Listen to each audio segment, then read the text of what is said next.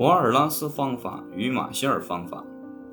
简要比较一下瓦尔拉斯的方法与马歇尔的方法是有益的。瓦尔拉斯对方法与形式感兴趣，他在寻找有关经济体模型最一般的数学说明。马歇尔把经济理论看作是分析的发动机，它必须涉及现实世界，否则就应当被忘掉，或者只是隐隐约约留在人们心中。相关时才被用于分析，不可能存在两种不同的方法。正如我们将在关于现代微观经济学的章节中看到的那样，马歇尔的经济学支配着很多大学本科课程，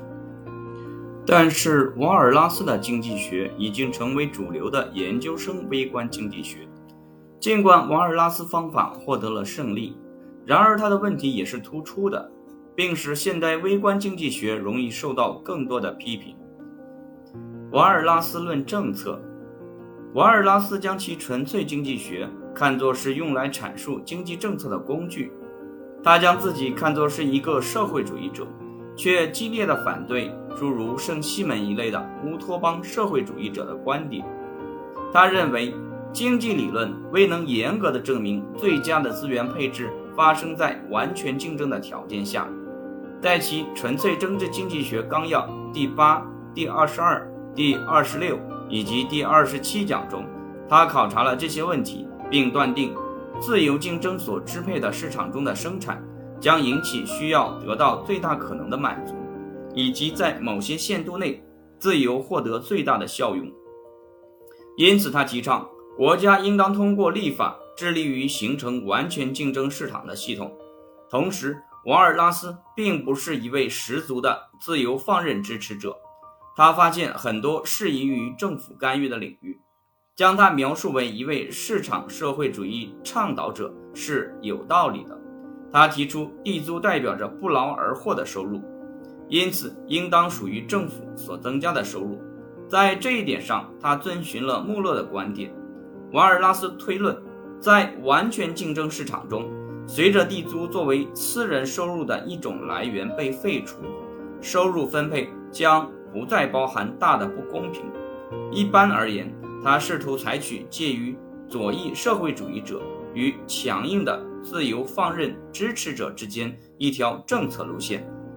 他试图证明，竞争市场中的一般均衡导致了社会效用最大化。他的这一尝试在很大程度上。已经被经济学家所忽视或忘记。纳特威克塞尔稍后证明，只有当所有的个人都拥有相同的效用函数和相等的收入时，瓦尔拉斯的结论才能成立。瓦尔拉斯模型含义中的社会主义观点在二十世纪三十年代被理论家们加以扩展，并且超越了为人所知的社会主义资本主义争论。我们将在第十三章中予以评论。维尔弗雷多·帕里托，维尔弗雷多·帕里托是瓦尔拉斯的弟子，一般均衡理论的早期支持者。他贯彻了瓦尔拉斯在一般均衡理论中所使用的推理，并且将分析加以扩展，以考察不同政策的福利含义。帕累托试图将瓦尔拉斯经济学延伸到政策中。帕累托声称是现代福利经济学的创始人之一，另一位是亚瑟 ·C· 毕古，他扩展了马歇尔经济学的福利含义。帕累托致力于研究如何评价经济体或者一个经济体内部特定市场结构的资源配置效率问题。亚当·斯密断定。完全竞争市场导致合意的结果，尤其是经济体较高的长期增长率。十九世纪七十年代开始的对微观经济学日益浓厚的兴趣，引出了有关资源配置效率的问题，并且导致了影响经济体的不同经济政策价值评价标准的发展。亚当·斯密对自由放任的提倡，并不是基于一个理论上严密的模型。它更多的聚焦于市场的宏观经济后果，外加最少的政府干预。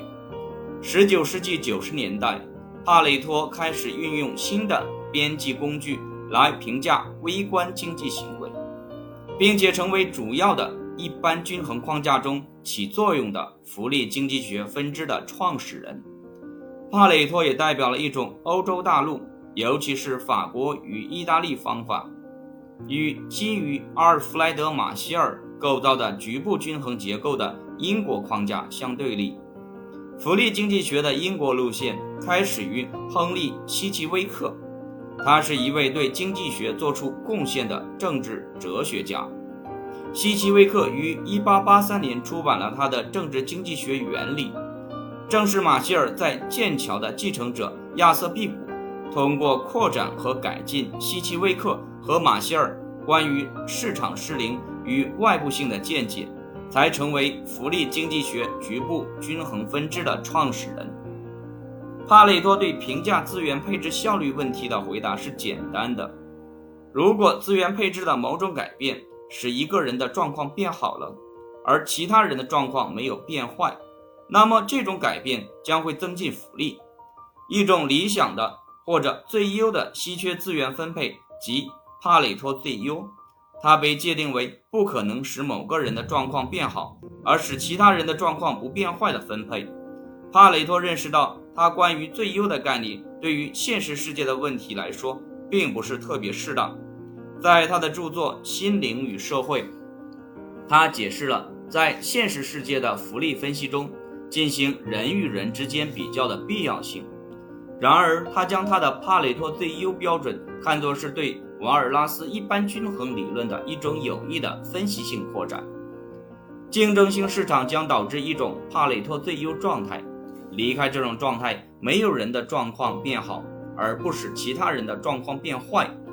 当这种观点得到确定时，帕累托最优政策就获得了一种特殊意义。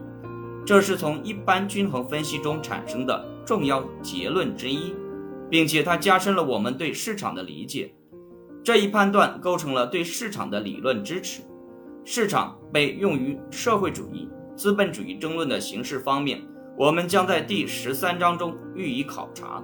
但是这一判断遗漏了关于市场用途的更广泛争论的其他重要方面。它使市场过程看上去很机械，因此它引导着福利经济学远离现实世界中的问题。而不是使经济学向着马歇尔希望加以利用的那样，作为分析的发动机方面发展，而是向着与现实几乎没有直接关系的一套形式主义的演绎证明发展。现实情况是，任何政策都帮助了一些人，而损害了另一些人。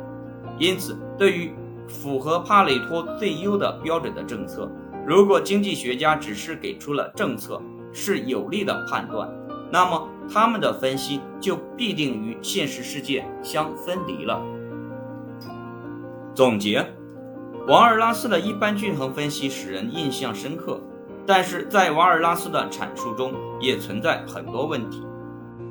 今天只有一些问题已经得到解决。同样的话也能用来概括他的竞争者，及马歇尔的局部均衡分析。尽管他们都存在缺陷，但是。瓦尔拉斯与马歇尔两人的成就是相当大的，他们提供了将边际主义者在供给方面的研究与在需求方面的研究相结合的手段。作为这样的开端者，他们理应被称作新古典经济学之父。